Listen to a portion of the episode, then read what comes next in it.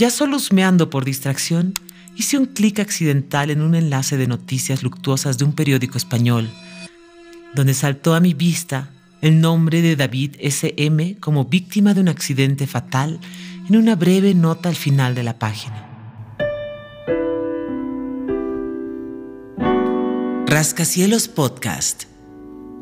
Las historias de la gente.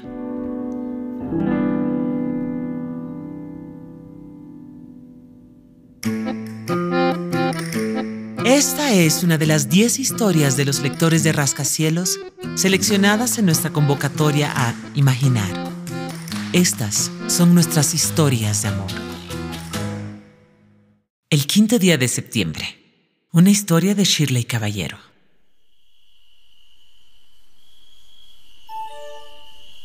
Por favor, recoge mis documentos de esta dirección. Te hablo luego.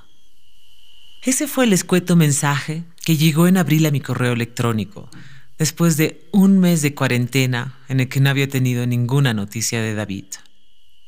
Con las justas, él había alcanzado a salir del país, como tantos otros estudiantes que decidieron retornar a sus hogares fuera de Bolivia, al avecinarse las nubes negras de una pandemia desconocida y anunciada desde febrero a través de un marketing apocalíptico. El mensaje no dejaba entrever ni problemas ni lo contrario. Así que no tuve problemas tampoco en llegar a esa casa de estudiantes extranjeros donde se combinaban acentos de Perú, Chile, España y Argentina, además de un portuñol alegre y de subidos decibeles con el que se comunicaban otros. Precisamente uno de los que me hizo el favor de buscar por toda esa colmena al objetivo de mi visita. Los objetos me fueron entregados por un estudiante aliviado de quitárselos de encima, porque no sabía qué debía hacer con ellos, más aún teniendo un vuelo programado para repatriarse a España en unos días. Recibí un pasaporte, la pequeña mochila de viaje que David solía usar, una bolsa extra con ropa y los únicos zapatos que le conocía. Pero es que había abordado algún vuelo estando desnudo, descalzo y sin pasaporte?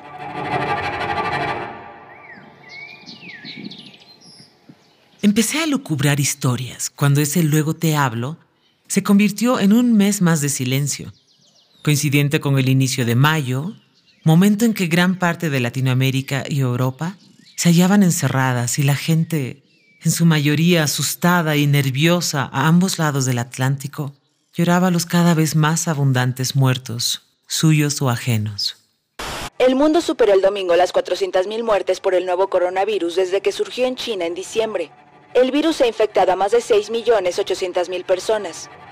El epicentro de la pandemia desde hace un par de semanas es América Latina, con más de 1.200.000 contagiados y casi 64.000 muertos, más de la mitad de... América Latina y el Caribe ya supera las 100.000 muertes por el nuevo coronavirus.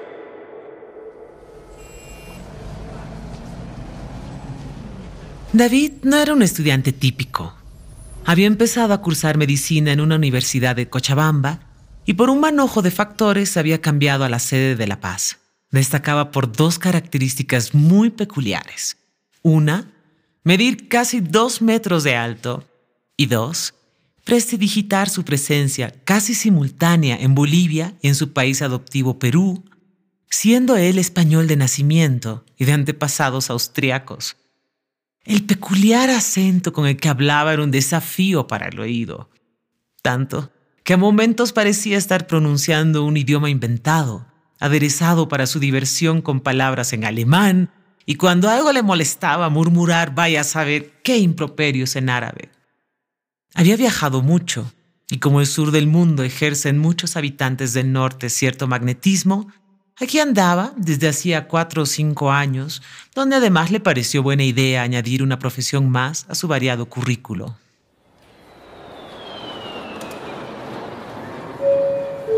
También hay que mencionar que David aparecía y desaparecía. Lo primero a veces solo por horas, lo segundo por varias semanas. Pero aún así, o gracias a ello, de manera natural, como naturalmente se desliza un balón por una pendiente, Habíamos desarrollado una lenta y entrañable relación de cómplices, de amigos, de camaradas en las buenas y las malas. Por mi parte, había aprendido a confiar y vaya que no fue fácil. Confiar es cerrar los ojos y empezar a andar con la soltura de quien sabe que todo va a salir bien. Puedes irte a la luna, a Marte si quieres, si es que puedes, claro. Le dije desafiante un día mientras almorzábamos. Siempre vas a regresar.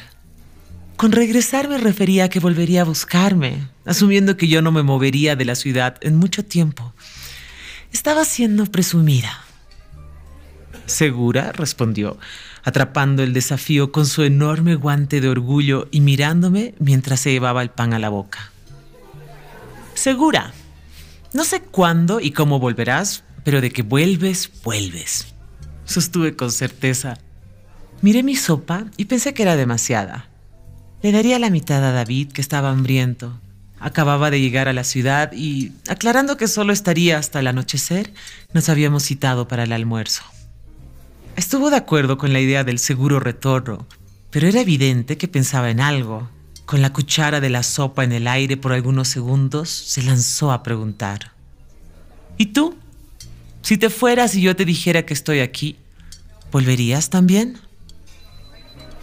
Ah, no me había planteado no estar donde estoy, dados mis recursos limitados y responsabilidades incrementadas viviendo con mi madre de la tercera edad y un trabajo informal que ofrecía alimento y el pago de cuentas básicas, lejos estaba de ahorrar para mudarme de ciudad, de vida.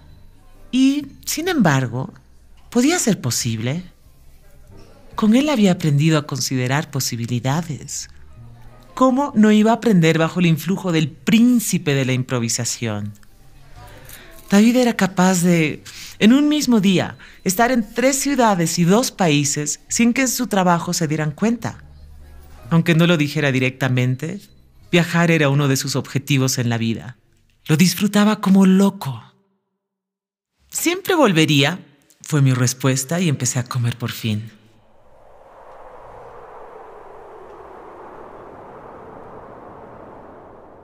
Desde que nos conocimos, Supe que la constante sería la distancia, equilibrada con una lealtad a prueba de tiempo y estrecheces. Pero en verdad, ni en mis expectativas más pesimistas había considerado una pandemia de por medio. A finales de mayo, habiendo acumulado más silencio para mis preguntas sobre la situación de David, se me ocurrió buscar alguna lista de fallecidos que quizás en España o en Perú estuviera publicada a lo mejor existiera tal cosa debido a las circunstancias extremas. Así es, ni siquiera sabía en qué continente se encontraba. Busqué en vano y, ya solo husmeando por distracción, hice un clic accidental en un enlace de noticias luctuosas de un periódico español, donde saltó a mi vista el nombre de David S.M. como víctima de un accidente fatal en una breve nota al final de la página. Estas eran sus iniciales. No se mencionaba nacionalidad, ni edad, mucho menos estatura. Estaba fechada el 20 de mayo.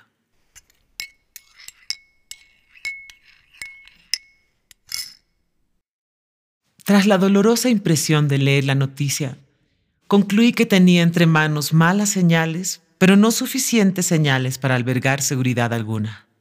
Vamos, para un mes más de espera me propuse. Así llegó junio, con sus mañanas heladas y las tardes calcinantes cuando uno se detiene a tomar el sol. Mas junio es breve cuando se necesita que el tiempo se congele hasta que le alcance alguna noticia de esas que viajan al lomo de tortuga. Las malas noticias, en cambio, vuelan. Junio se fue sin novedades.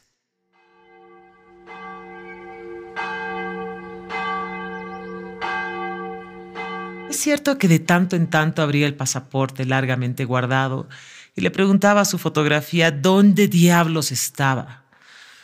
Seguro si esa fotografía me hubiera respondido, estaría narrando esta historia desde un pabellón del psiquiátrico o desde el atrio de un templo. Así que tampoco hubo sucesos sobrenaturales que a veces pensaba sucederían en caso de que aquella nota del periódico estuviera hablando de él. Y llegó julio, igual de callado y frío, y luego agosto con los primeros brotes de flores y las primeras golondrinas retornando a sus viejos balcones y tejados.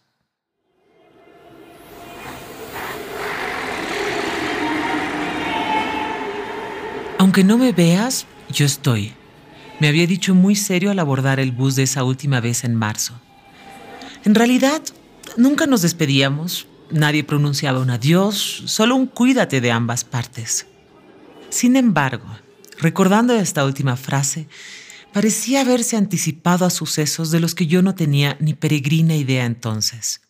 Y él sí. Y bien, aquí quedaría la relación de hechos, en una espera contenida y melancólica que sumaría meses a mis espaldas, hasta terminar aceptando que el David SM de aquella perturbadora noticia era el mismo David SM del pasaporte en mis manos, de la ropa y los zapatos abandonados.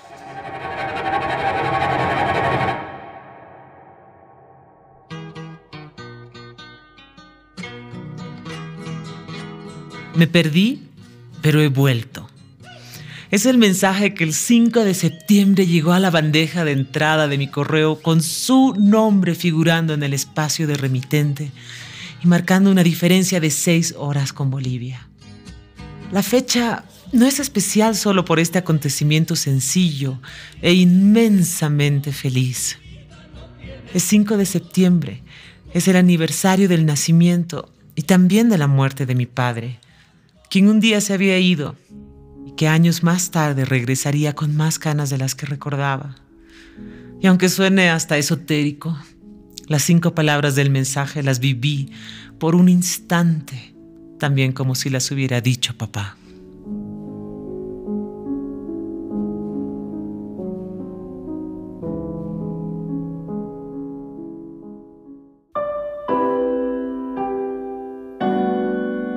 Imaginemos es un proyecto de rascacielos apoyado por la Unión Europea en Bolivia.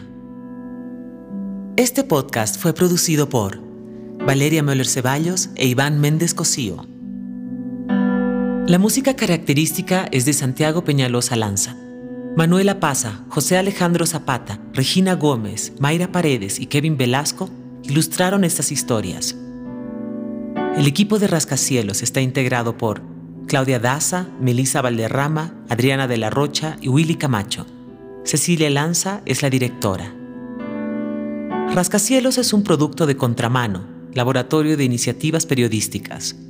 Nos encuentras como revista Rascacielos en todas las redes sociales y Rascacielos Podcast en tu plataforma de podcast preferida.